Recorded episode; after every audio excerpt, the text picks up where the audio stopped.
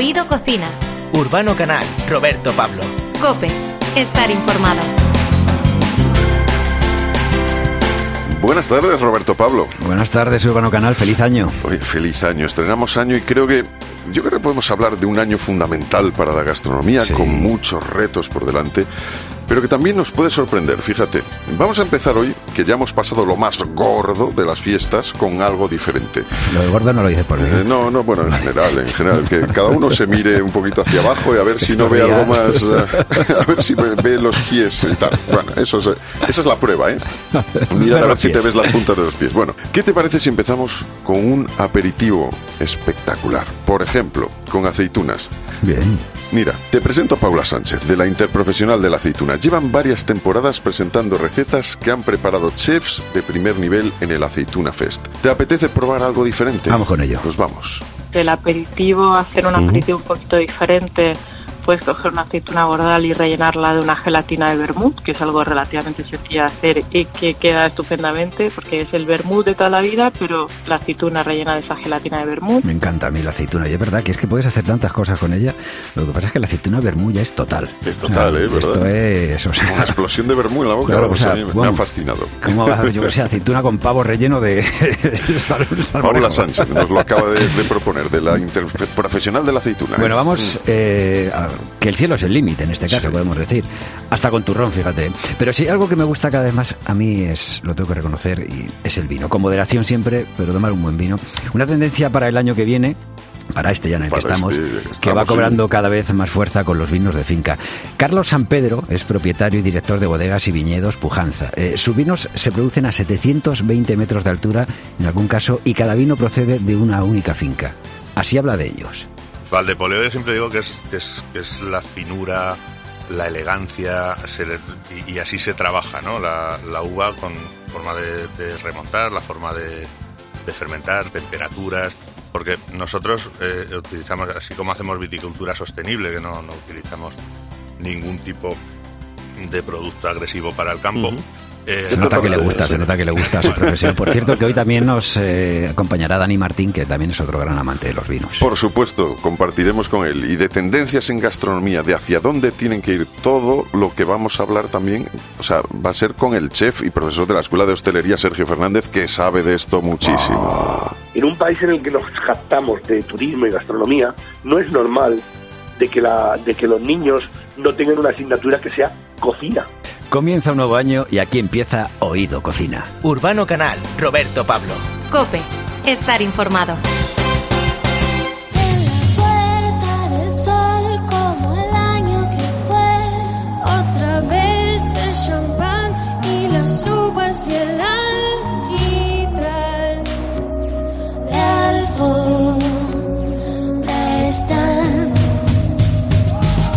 Bueno, acabamos de estrenar un año, ¿eh? un año que empieza cargado de retos para nuestra vida y se supone una nueva oportunidad para muchos de replantearse cosas y de empezar de nuevo con otra perspectiva.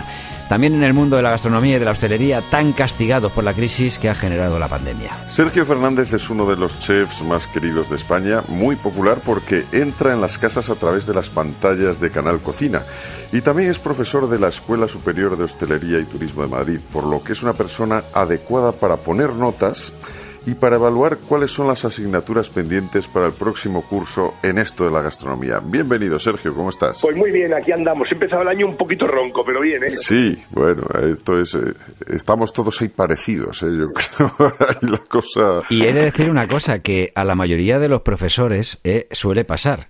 O sea, porque tú, como decimos, eres eh, también de los que estás educándonos un poco en el arte gastronómico y de cuando se habla mucho al final ocurren estas cosas. Bueno, ¿cuáles crees que son los retos, Sergio, para nuestros restaurantes en el año que acabamos de estrenar? ¿Qué deben conseguir los restauradores y hosteleros para superar esta época de dificultades? Hombre, a ver, mira, las dificultades como generalmente no suelen venir solas. eh, hoy en día yo creo que lo que tenemos que subsistir es un poco para poder eh, pa- pa- para, poder aguantar hasta que se normalice todo, porque eh, vosotros que también tenéis empresa, un restaurante no es más que una empresa. Date cuenta que nóminas, eh, tenemos problemas con los productos. Los productos cada vez son más caros y no podemos variar las cuentas, o sea, no podemos variar las, las cartas en exceso. Es decir, de- nosotros tenemos un problema doble ahora mismo. Pero bueno, aún así lo que se hace es un poco agudizar el ingenio, más control, porque en la hostelería siempre ha habido, siempre hemos pecado de descontrol total y absoluto, siempre hemos pecado de, de muchísimo descontrol. Y porque bueno, somos así, somos más creativos que controladores. Y eso tiene, que cambiar. O sea, que la figura de los restaurantes tiene que estar siempre, que ya existe, la persona que controla eh, exactamente todo, y ahora hay que ir muchísimo más fino de lo que dábamos porque hemos dejado pasar algunas cosillas en los tiempos de bonanza, pero eso ya no puede ser. Sergio, eh, vamos a también a, o sea, vamos a hablar de muchas cosas, pero entre otras cosas, yo me quiero basar un poco más en, tu labor de divulgativa, en tu labor eh, educativa también. Fíjate, estamos hablando de eso, de cómo cada vez eh, la sociedad se, exige, ¿no? Más que los productos sean saludables. Tú, en el canal Cocina estás dando clases a diario. Durante las Navidades lo has hecho, anteriormente, ahora continuamos. es un gusto, la verdad, verte, porque se nota cuando alguien disfruta con, con, lo que hace y se nota que tú disfrutas, ¿no? Y, y, eso es esencial. Cuando eh, ¿qué, feedback has tenido con, con los eh, que te ven en el, en el canal Cocina? O sea, ¿qué, te han dicho ¿no? de esta clase? Te digo porque a mí me ha servido para aprender muchísimos conceptos, pero sobre todo llevarlos a la práctica. O sea, me, me, ha, gustado mucho el tipo de elaboración que has hecho de los productos cuando decía, pues hoy toca pasta, hoy toca huevos, hoy toca... Y entonces, bueno, eso de hoy toca huevos queda un poco raro, pero pues, ¿qué ibas, explicando? Aunque, hay, hay mucha gente que lo tiene como regla. Efectivamente, mucha gente suele suele comer todos los días de ese palo, de ese palo sí. Yo creo que agradece sobremanera que tú te preocupes de que yo aprenda. Porque yo siempre he dicho que en la cocina, la cocina es muy sencilla, extremadamente sencilla, tan sencilla que hay gente que se siente incómoda si todo el mundo lo hace. Es decir, si yo a ti te explico cómo hacer algo y tú lo haces y lo bordas, eh, como que a mí me hace sentir chiquitito y hay muchos cocineros que eso no les mola. Te lo digo porque yo me dedico a ello y soy de ellos, ¿no? Todos hemos pasado por según qué tipo de, de, etapas y yo solo intento una cosa, que la gente disfrute con la cocina, que la gente haga cosas con la cocina y que realmente aprenda con la cocina. Entonces eso, eso para mí yo creo que es la, eso es la vida. Y de hecho yo creo que esta profesión va a crecer más y va a estar mucho más viva en el momento en el que todo el mundo sepa mucho, porque va a haber un nivel de exigencia muy superior. Es decir, que el, tema, el concepto de la cultura gastronómica debería estar más... Eh, en todas partes, ¿no? En eh, introducido incluso en, la, en buena parte de la educación de, de, la, de los chavales, ¿no? Mira, Urbano, hay una cosa que yo le llevo diciendo muchos años, con mi primo, que, que es concejal de un pueblo pequeñito de, de Jaén, decíamos que tenía que tener el, la gente, es que aquí en Jaén la gente no conoce muchas veces, fíjate, el aceite de oliva de extra, digo, el aceite de oliva virgen y las variedades solo tendrían que, tendrían que exigirlo en el cole o sea, en Jaén, tendrían que seguirlo, tendría que estar metido dentro de el, proyecto curricular. Sí. Porque es una cosa que tienes que saber sí o sí, porque eres de Jaén, porque tienes que saber aceite. Y esto eleva un pelín más. En un país en el que nos jactamos de turismo y gastronomía, no es normal de que, la, de que los niños no tengan una asignatura que sea cocina. Pero la cocina, no por la cocina en sí, sino porque la cocina es autonomía. Un niño cualquiera se puede hacer la comida en casa. No pasa nada, los padres trabajan ahora. Vamos todos acelerados. Hijo, fríete un huevo, hazte una tortilla, cuece un poquito de pasta, hazte una salsita. Cosas como muy elementales, como muy básicas, creo que son las esos pequeños detalles que hacen que una población tenga un nivel diferente. Bueno, en Oído Cocina estamos con el chef Sergio Fernández. Primero agradecerte, Sergio, que estás haciendo ahí un esfuerzo, que notamos que estás tocando la garganta, no te vamos a estar tampoco torturando mucho más tiempo. Eh, y además... tranquilo, si yo... Otra cosa no, aunque muera, pero bueno, hablando. No, y te voy a decir una cosa, tienes, tienes una connotación un poquito barítono así castrati, ¿sabes? O sea, estás ahí... que, puedes llegar a un falsete que seguramente anteriormente no podía... Has, aprovechado para meterme aquí una cuñita, ¿eh? Oye, de todos los eh, que, que, hemos podido aprender, por ejemplo, contigo, de lo que aprendemos, ¿no? Que decimos cuando vemos algunas de tus clases, eh, es, lo importante es evidente, esto yo creo que es de progrullo, eh, todo el mundo lo podemos entender, que es el producto, ¿no? Para que al final el resultado sea bueno, pero también eh, todo lo que hay alrededor de la cocina, es decir, eh, pues eh, una buena cacerola, el tener una espumadera, una cuchara de palo, todo esto en la cocina al final influye también en el resultado final, ¿verdad? O sea, si por lo menos en la comodidad de estar haciéndolo, ¿no? Eso es vital. Mira, yo no conozco de marcas de micros, pero tú sabrás que si hablas por un micro o hablas por otro, pa- pareces Carmen de Mairena o, o, o, o pareces o pareces Montserrat. En la cocina pasa igual. Lo típico de una sartén que no se pegue. Eso es vital para hacer una tortilla. O sea, tú no puedes hacer una buena tortilla si no tienes una sartén que no se pegue, porque estás sufriendo continuamente. Tú no puedes hacer según qué tipo de elaboraciones si no tienes la herramienta mínima básica. Todo el mundo dice, no, es que en la cocina eh, con, una, con una sartén y un cuchillo ya te apañas. Te apañas con lo que se hacía antes pero o con lo que hacemos ahora ya no, porque ya cortamos de una manera concreta, necesito un cuchillo que corte bien. no hablo de marcas ni modelos, ¿eh? Hablo de un cuchillo afilado. Necesitamos una herramienta que esté en perfectas condiciones. Y luego, claro, han cambiado muchas cosas en la cocina. Tú date cuenta de que antes había unas recetas como muy básicas y hoy en día ya no te conformas con una receta muy básica. La técnica ha crecido muchísimo. Hay muchos programas de cocina, pilotamos mucho más de cocina, tenemos más conocimientos de la herramienta y simple y llanamente es lo que estamos haciendo. Antes el Utilizar- soplete, perdona Sergio, antes el soplete era, soplete. era una herramienta de fontanero y hoy en día ya, ¿sabes? Hasta en todas las cocinas hay un ahora- soplete. Ahora si no tienes soplete y pincitas, Claro. no eres cocinero. Urbano, te toca la última, venga. Venga, pues como son días de buenos propósitos, ahora en, eh, en estos eh, comienzos de año siempre, ¿algún consejo, algo que podamos hacer para depurar un poco el cuerpo después de tanto exceso? O sea, sin que sea una dieta depurativa de estas que, prometen el oro y el moro. Algo, algo que sí que es verdad que nos ayude un poquito en eso. Mira, yo soy un amante de, de según qué cosas, porque me viene muy bien a mí. O sea, a mí me viene muy bien. Yo decir mi técnica, después de, de ponerte como las grecas más de un día seguido, que son lo que nos ha pasado estas navidades, eh, y es el tema de las cosas amargas. O sea, me encanta. Por, por amargo no me refiero a algo que, te- que te lo comas y se ponga la cara del fari. Me refiero a que te comas algo amargo. Rúcola, alcachofas, eh, según qué tipo de cosas que nos vienen como amargas al paladar, que nos van de muerte para depurar. Y notas automáticamente cómo estás quitando de tu cuerpo algo que no debería de estar. Probarlo, ya me contaréis. Oye, eh, solo por curiosidad, tú el Día de Reyes, que ya es la próxima fecha así un poco de las Navidades que nos queda gorda, sobre todo siempre decimos para la ilusión de los peques, eh, ¿haces Sí. así un menú muy especial o ya como dice Urbano empiezas a ir diciendo, ya me lo, ya me lo he comido todo? Yo los días de Navidad, Nochebuena, eh, todos estos días señalados, generalmente suelo hacer cosas tan sencillas. Por ejemplo, el día de Año Nuevo tomamos un cocido. Sí, sí. O sea, un cocido que lo dejamos hecho el día anterior y simplemente te tomas un cocido. Mm, ¿Es un día de, de fiesta? Mm, sí, porque para mí el cocido es un día de fiesta. Pero lo podemos comer cualquier día del año. Es decir, si te fijas, las comidas de Navidad, en sí, la comida no es problemática. Quizás sea más lo que te pasa si, tomas, si bebes alcohol. Yo, como no bebo mucho alcohol, tampoco tampoco tengo mucho problema. Pero fíjate que la- el principal problema yo creo que viene por el por lo que bebemos, no por lo que comemos, porque lo que comemos, cordero asado, pescaditos al horno, gambitas, mm, tampoco es demasiado lamentable, ¿no? Sí, no, no, Dulces claro. y alcohol mm, inciden un poquito más. Muy bien, pues Sergio Fernández, que muchísimas gracias. Pues un, un abrazo, Sergio. Un abrazo urbano y a todos. Bueno, ya- y, y- y ya nos examinaremos, ¿vale? Que como seguimos tus clases, ya nos tendrás que poner una nota. Vosotros poned el código eh, soycoleguita.com y, y lo Y- y tendrás. lo tenemos aprobado. Un abrazo. Qué grande.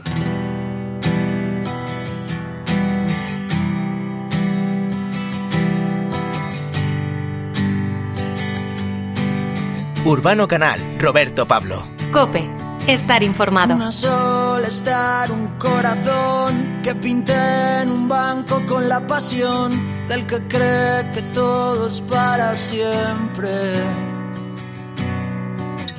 El olor del éxito alrededor y sentirme el líder de la emoción con aquel discurso adolescente. Yo tuve una banda que ahora es vuestra, canciones que te atrapan, que recuerdan, que hoy me recuerdan.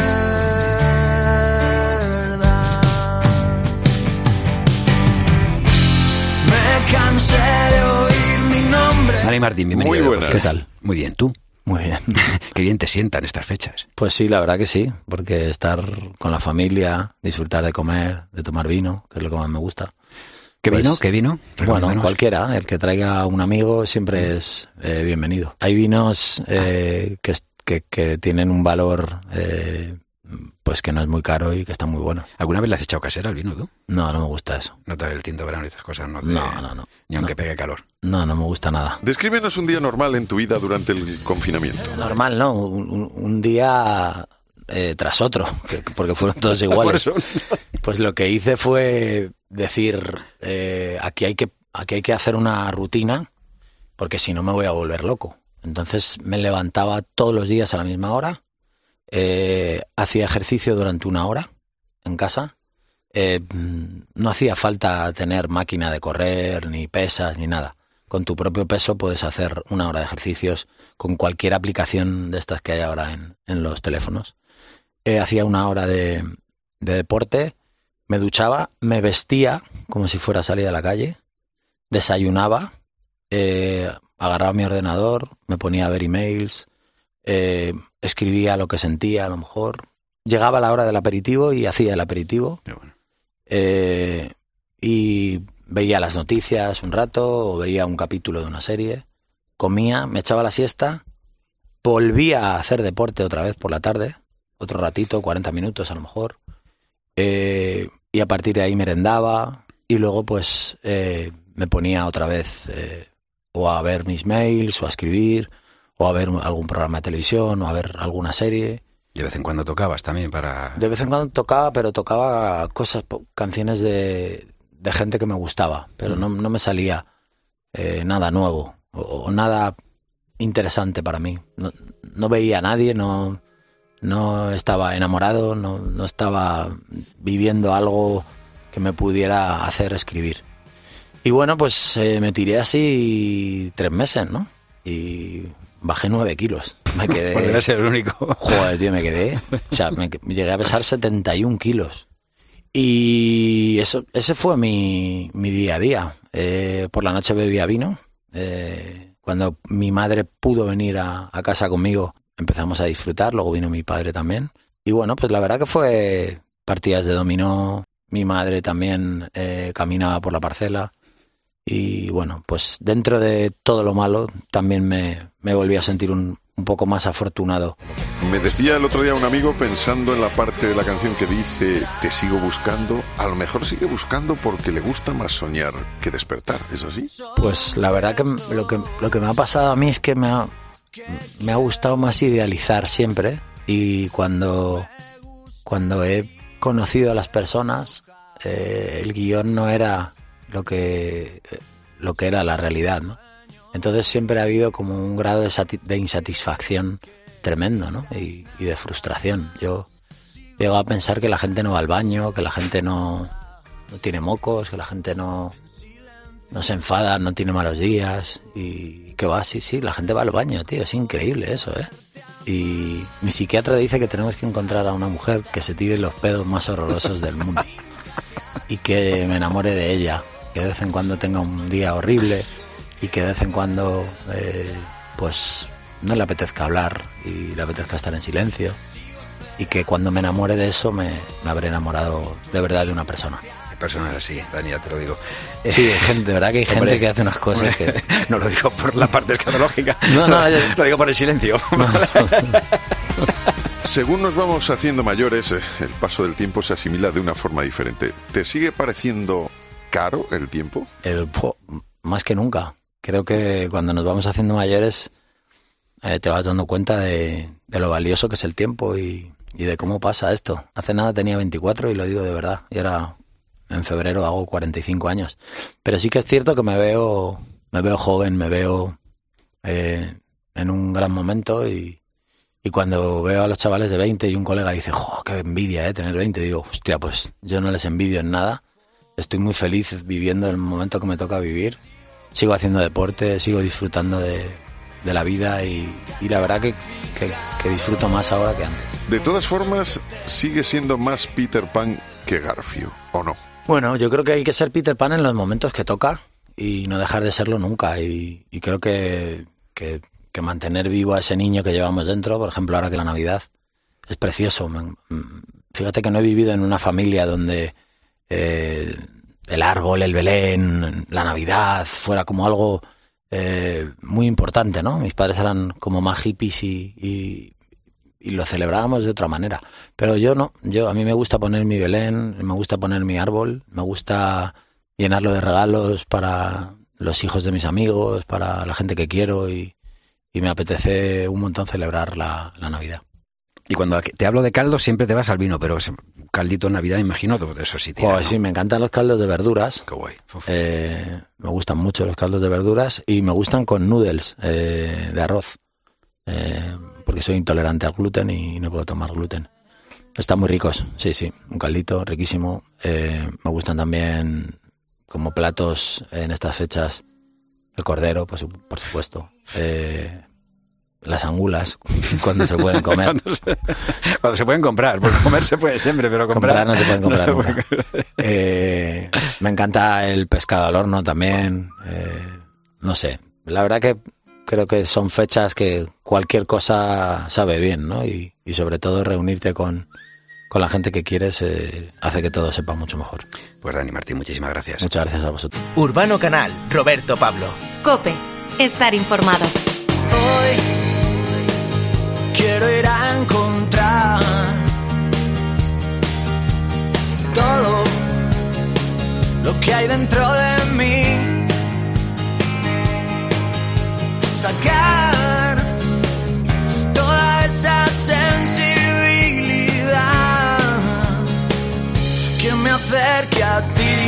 Todos hemos hablado en alguna ocasión de la cantidad de estrellas Michelin que acumula un chef o de la que tiene tal restaurante. ¿De qué hablamos y cómo se elabora esa guía roja que da y quita razones desde su nacimiento en el año 1900? Pues esta es la labor que realizan los inspectores, esos comensales enigmáticos a los que todos imaginamos con gesto torcido y una libreta en la mano mientras prueban cada plato. Sí, quizá por ese carácter anónimo de su trabajo hay mucha gente que siente envidia de ellos. Pero fíjate, un inspector de la guía Michelin suma un promedio de 30.000 kilómetros al año.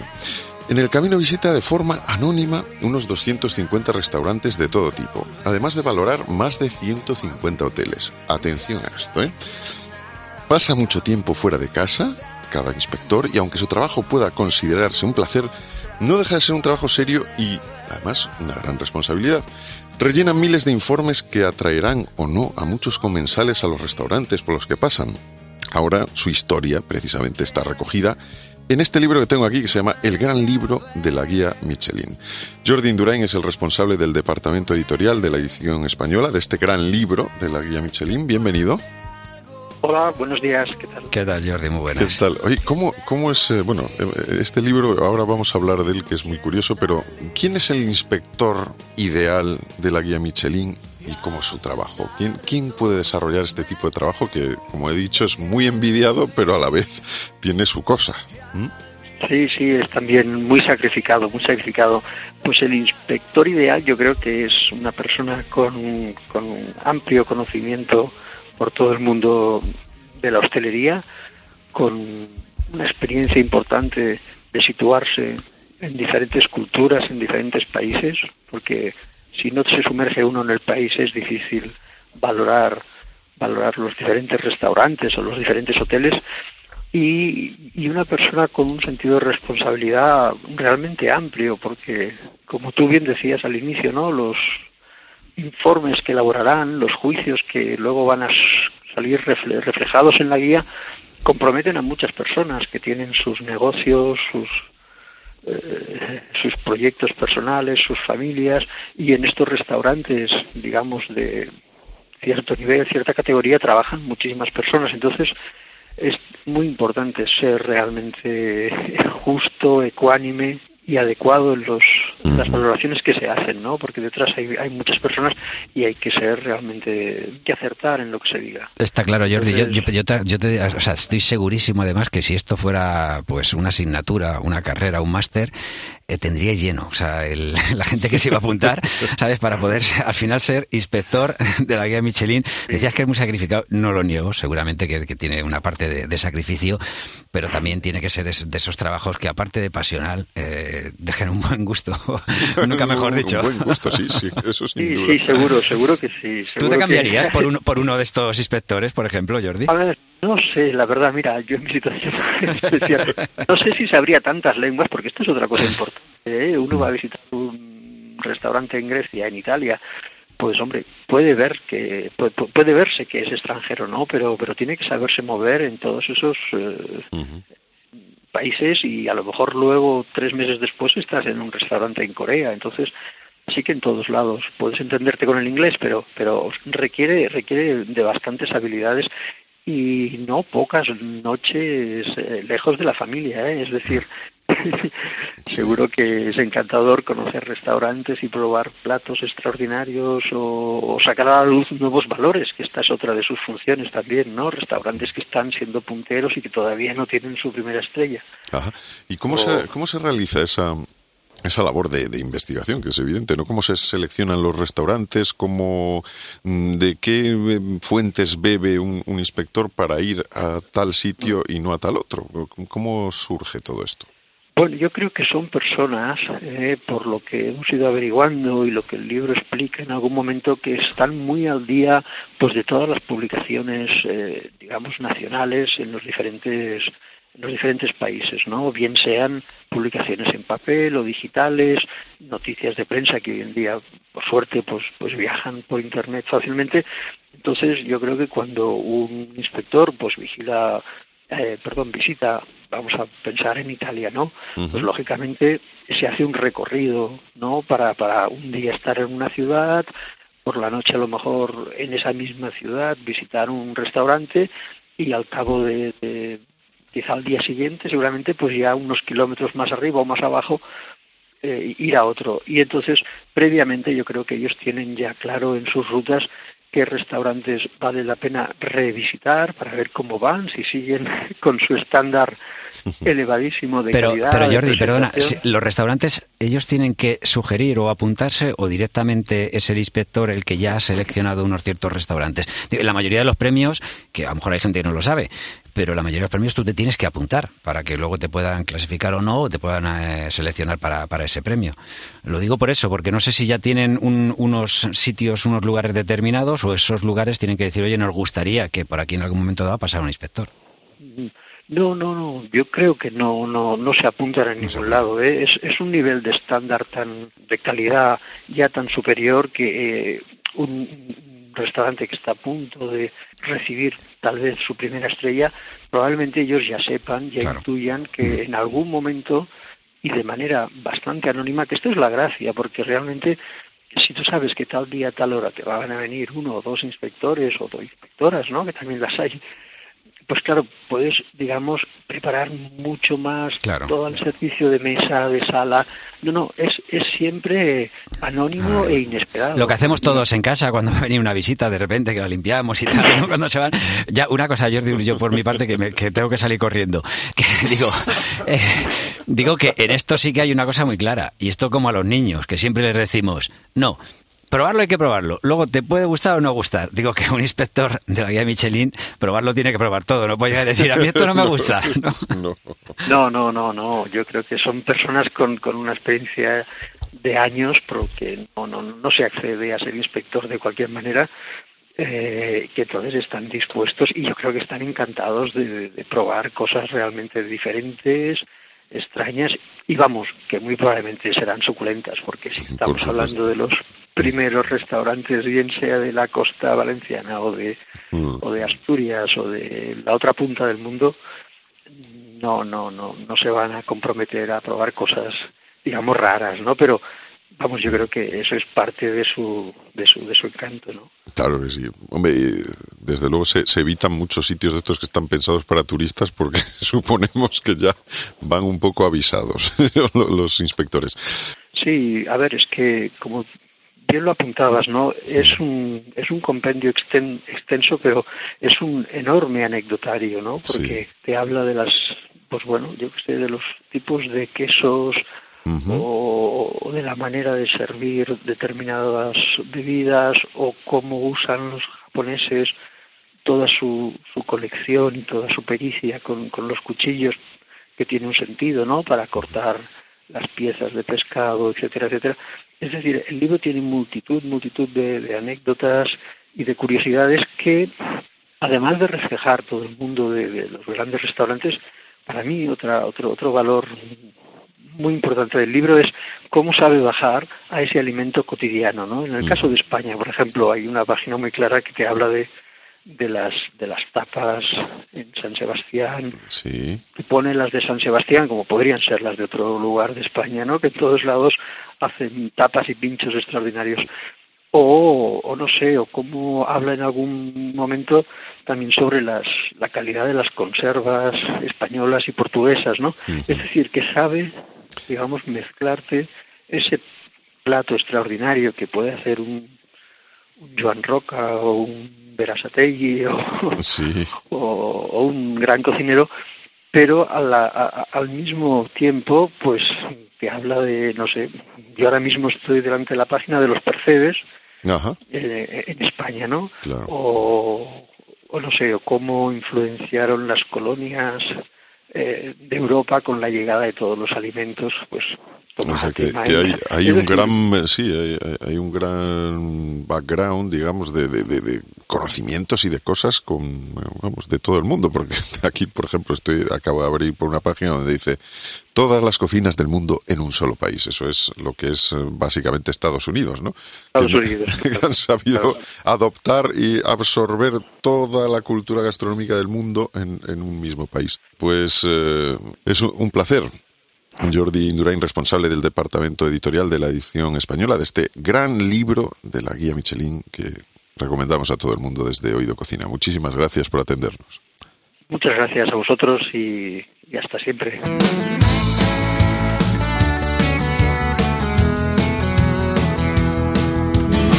Gracias por elegirme. Urbano Canal, Roberto Pablo. Cope estar informado. Producir vinos a 720 metros de altitud no es un reto al alcance de todos. Desde un respeto a la tierra y a la tradición, los vinos de las bodegas Pujanza tienen ese carácter especial que les da esa cercanía a la Sierra de Cantabria, así como al pertenecer a una clase de vinos que están hechos con una uva de un único municipio, en este caso La Guardia, dentro de la Rioja Alavesa.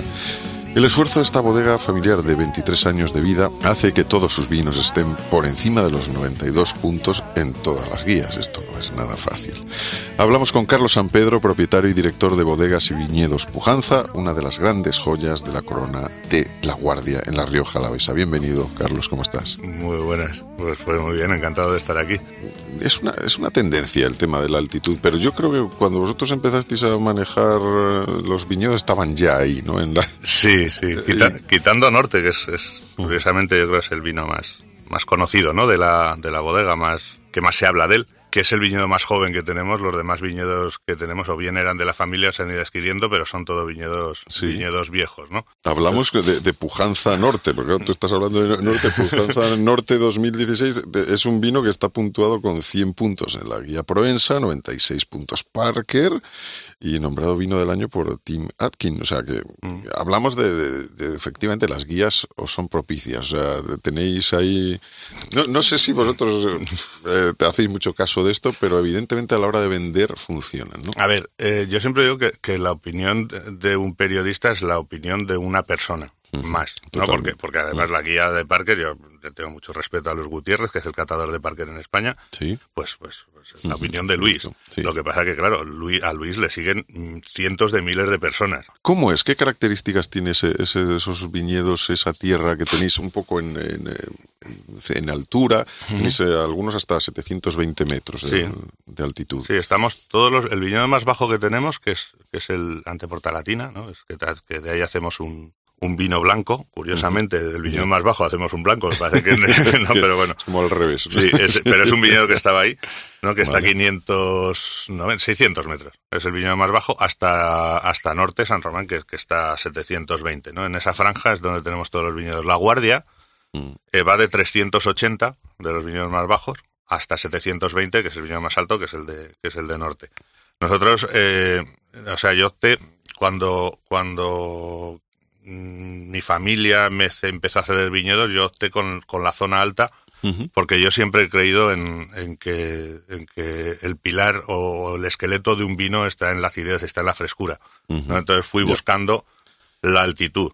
Eso es, es una cuestión que a mí siempre me, me llamó la atención, ¿no? Del vino, que parece que, que a la uva le viene bien el- la agresión, casi, ¿no? El que, el que esa diferencia de temperaturas eh, drásticas. O sea, yo procedo de la zona de, de Ribera del Duero, es otra de las grandes zonas vinícolas de España, y efectivamente ahí le- les, les viene bien, porque la, la uva es como más pequeñita, más tiene una piel gruesa que, que lo aguanta todo, y al final parece que salen mejores vinos de cuanto peor se le trata a la uva, ¿no? Es- Mira, es siempre, así. siempre decimos, siempre decimos que hay que quitarle importancia al vino para acercarlo a la gente.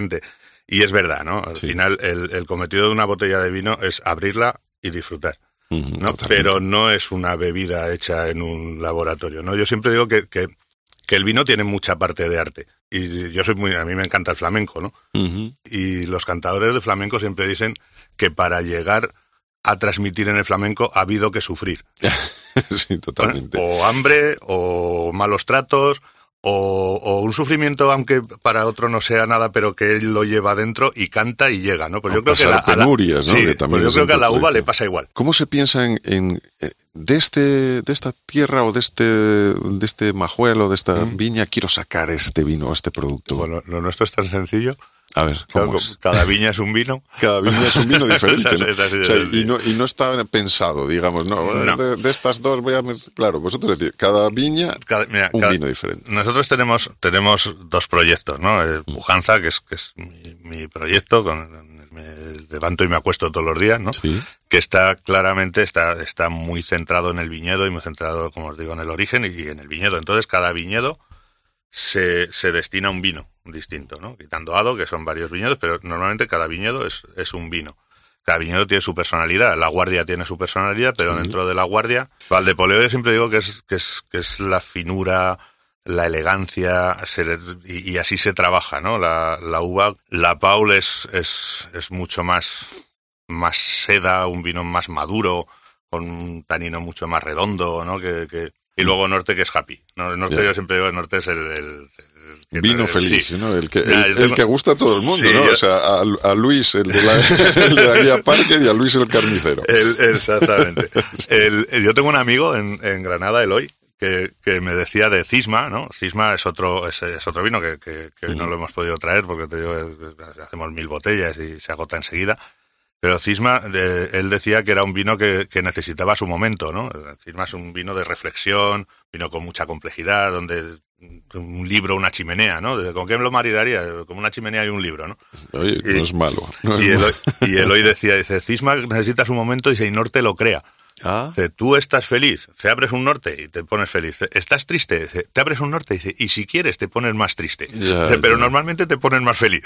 pero, no, pero, pero él, él siempre lo dice, ¿no? Que es el vino, es el vino alegre, ¿no? Es el vino happy, es el vino que, que tiene, tiene una, una, una frescura, tiene una, unos matices aromáticos que te, te, te parece que te llevan a la fiesta. muchísimas gracias, Carlos, un A- placer. A, ti, muchas gracias. Comer es un placer si sabes comer bien.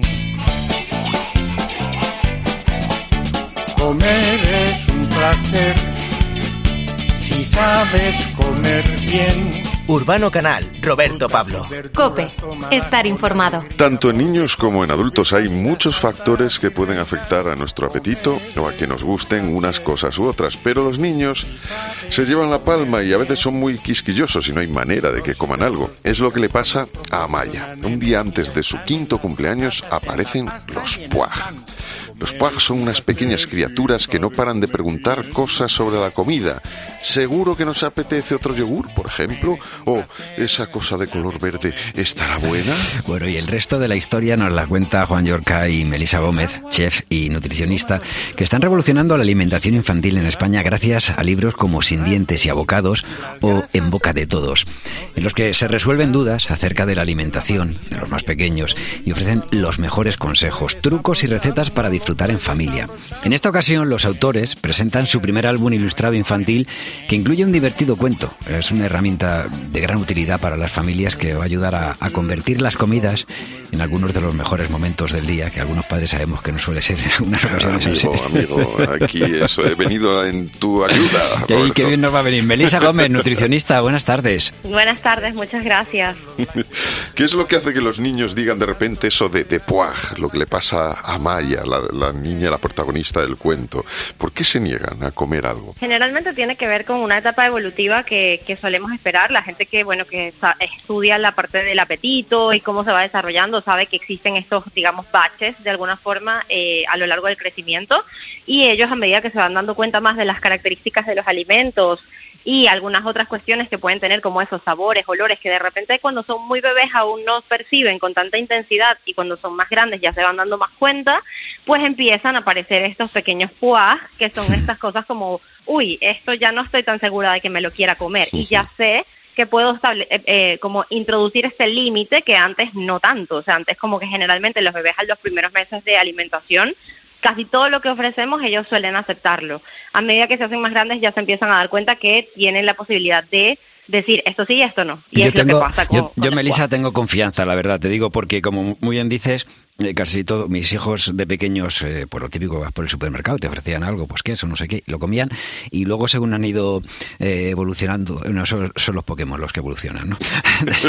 Desarrollando. Bueno, pero casi, exacto. ya han empezado a decir, pues, por ejemplo, a lo mejor el queso no y tal. Bueno, pero digo que, que tengo confianza en que cre- yo recuerdo de pequeño, Urbano, habría cosas que no te gustaban. y Hombre, luego- sí, sí, sí, que luego eh, Total. totalmente, Sí. luego vas eh, madurando. Claro.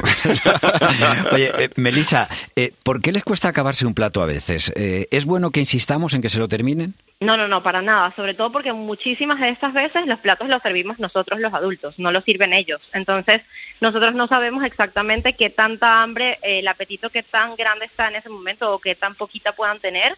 Y sin embargo, servimos el plato como nosotros esperamos que, que esté y muchas veces pretendemos que se lo terminen todo, incluso cuando ese plato es mucho más de lo que ellos en ese momento quisieran comer. Así que tranquilidad en ese sentido y no, no forzar Claro. nunca para terminar el plato, por favor. Eso de, de- es, es que eso era un poco también de, de- de las costumbres que tenían antes los padres, lo de "Ah, antes Total. reventar que sobre. Hay que comérselo todo, hay que comérselo todo, Yo, soy de esa generación, eh, o sea, criada en esa generación y sé cómo es. Yo creo que me han ensanchado el estómago, o sea, no te digo más. Yo, yo también lo he pensado. Bueno, hay una asignatura que a todos los padres nos cuesta aprobar, que es la de las verduras. Y yo no sé por qué. ¿Por qué los niños eh, tienen ese problema ¿no? con las verduras? Volvemos al mismo punto, es completamente normal en el Sí. crecimiento, las verduras nos cuesta, hay que masticarlas más, Mm. tienen sabores menos, tal vez menos marcados o menos atractivos, que puede ser, por ejemplo, contra una fruta o algo más dulce. Entonces, pues es normal que los peques se decanten por otras opciones, pero también es nuestra responsabilidad mantener la oferta, o sea, nosotros seguir comiéndolo, por supuesto, y ofreciéndolo cada vez que lo comamos, y si les apetece bien y si no les apetece, no forzar porque se ha visto que es peor, sino más bien dar el ejemplo y poco a poco, si comen frutas, pues ya tenemos parte del trabajo hecho y poco a poco ir incluyendo algo de verduras que a veces como los tomates cherry de repente caen y los aceptan o los guisantes o tal vez aceptan pues zanahoria rallada y así poquito a poco tenemos esos, pe- esas pequeñas como victorias que vamos a ir utilizando a, a nuestro favor cada vez que se pueda y tratar de mantener la oferta. Eso va a ser una etapa. Hay, a partir de una cierta edad, como dices, cuando son pequeños, bueno, pues tú vas ahí probando y tal, y sobre todo papillas. Cuando ya empiezan a tener conciencia de que, bueno, lo que es la, la comida y lo que puede- cuando pueden decir algo me gusta o no me gusta, eh, empiezan a negociar. Y depende de la, tarjeta corriente que tengas, me refiero a, a nivel de poder establecer con ellos ciertos acuerdos, bien, pero si no, hay veces que, que se complica mucho. ¿Cómo conseguimos negociar que coman sano? Se ha visto en todas las investigaciones que mientras mantengamos la oferta pueden ser necesarias hasta 15 veces la exposición de 15 veces eh, distintas a esos alimentos para que terminen aceptando algo o eh, al menos probándolo. Entonces, simplemente yo creo que más allá de negociar con ellos, que sí, que se puede jugar, que podemos cocinar juntos, que podemos comer en familia, que hay muchas estrategias que se pueden hacer, más allá de negociarlo con ellos, es simplemente nosotros mantener, ser constantes con, con la oferta y mantener eh, todos esos hábitos que nosotros queremos que ellos también, como a nivel de modelaje, ¿no? que, ellos, que ellos también repliquen en el futuro. Y confiar en que eso va a ser suficiente para acompañarnos y para crecer. Pues confiemos, y si no, pues todas las respuestas en este libro que se llama Puaj, así, un cuento para motivar la alimentación saludable del chef Juan Yorca y la nutricionista Melisa Gómez, con la que estamos hablando, y con ilustraciones de Lirios Bou, que recomendamos a todos los padres para buscar respuestas. Muy entretenido, o sea, a todo que- esto. y muy didáctico. sí. Melisa Gracias. Gómez, Muchas muchísimas gracias. gracias. Un abrazo. Gracias a ustedes. Hasta luego. Hasta luego. Ya vienen los Reyes Magos, ya vienen los Reyes Magos. Urbano Canal, Roberto Pablo. Cope, estar informado. Las navidades no se han acabado ni mucho menos, ya que aún queda una de las fiestas más esperadas por los más pequeños y los no tan pequeños. Además es significativa por lo que tiene de simbología para los que somos creyentes. La madrugada del 6 de enero llegan los Reyes Magos y con haberse portado un poco bien, seguro que algún regalito nos van a dejar. Claro que sí, hombre. Consejos importantes, que los zapatos que pongamos estén limpios, ¿eh? para que los reyes no se vayan mareados y sobre todo que no se los coman los camellos, pensando que es una col de Bruselas, por ejemplo. Otro consejo es, es portarse, hay que portarse bien hasta el último momento, ¿eh? que hay quien se descuida eh, al final con esto del cuñado y tal, y claro, y ahí se pierden las formas. Bueno, por este, en este programa dedicado a la gastronomía no podía dejar pasar la oportunidad de, de hablar de uno de los dulces de estas fechas, que es el roscón de Reyes. José Laguna es portavoz de La Mallorquina, un lugar de referencia en Madrid para degustar exquisitos dulces, que está fundada, por cierto, La Mallorquina en 1894. José Laguna, buenas tardes. Hola, buenas tardes, ¿cómo estáis? Muy bien. Oye, hemos querido hablar con vosotros porque la historia del roscón tiene que ver con, con vuestro negocio. Cuéntanos de dónde procede este típico dulce. La verdad es que históricamente, eh, según los tratados de, hostelería y tal, que, haya- que había por aquella época, eh, se estima que el origen es en Francia. Y es a raíz de un artículo que se publicó en un periodo, en un periódico de, de tirada nacional aquí en España. En teoría, el primer roscón lo introdujo en Madrid, al menos, eh, fue la mallorquina. Pero ya te digo, nosotros a nivel de archivos históricos de nuestra empresa no, no, no tenemos constancia para constatar, para constatar este dato. ¿Cómo hacéis vosotros el, el roscón ahí, José? Pues la base de un roscón es eh, mantequilla, azúcar, huevo, agua, un poquito de sal, esencia de azahar o agua de azahar, que es el que le da ese toque tan, tan característico que le gusta a la gente, eh, ron, eh, levadura, ralladura de limón y naranja en nuestro caso, y harina fuerte, que la harina, esta es una de las claves para un buen roscón, eh, usar una harina especial para roscón. Eh, de todas formas, antes era un dulce típico de esta fecha, pero ahora podemos decir que ya casi hay roscón de Reyes todo el año, ¿no? Eh, Está, es- digamos que, que hay más ocasiones para disfrutarlo. los que son fanáticos de los roscones podrían estar comiendo todo el año y a nosotros la verdad es que nos lo demandan. Pero la verdad es que en Mallorquina somos bastante fieles a la tradición y creemos que cada dulce, cada producto tiene que tener su época, como es el caso, en este caso de los roscones o del panetone o de las torrijas o buñuelos de viento. Qué importante es lo que hablabas de, de la tradición, sobre todo porque vemos algunos roscones, ya no digo lo de la nata, pero que están tuneados, le falta el bacon en medio y la lechuga, ¿sabes? Sí, sí, la, la gente tiende a evolucionar, pero no sé yo hasta qué Hasta punto, qué punto es, es beneficioso eso. Oye, ¿y lo de la sorpresa de dónde viene, lo de introducir un objeto, lo sabéis?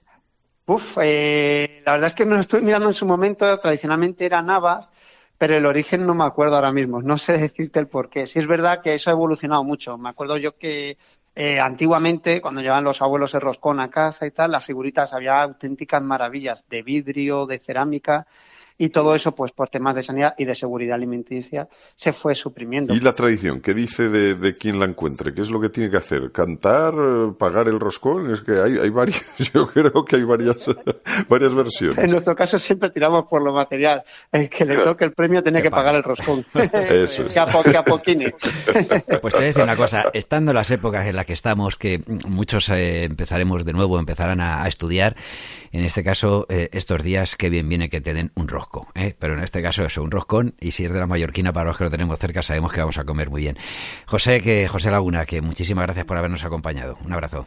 Muchísimas gracias a vosotros. Un abrazo. Happy New Year,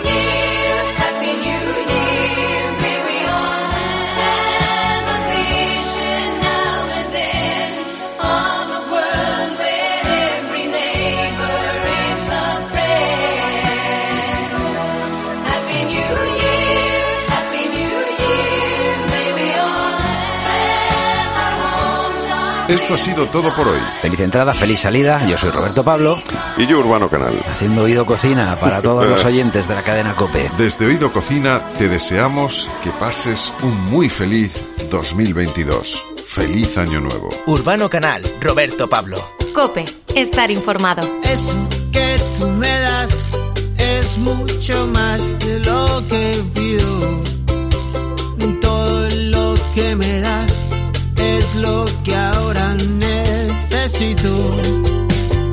Eso que tú me das no creo lo tenga merecido. Por todo lo que me das te estaré siempre agradecido. Así que gracias por estar, por tu amistad y tu compañía. Eres lo, lo mejor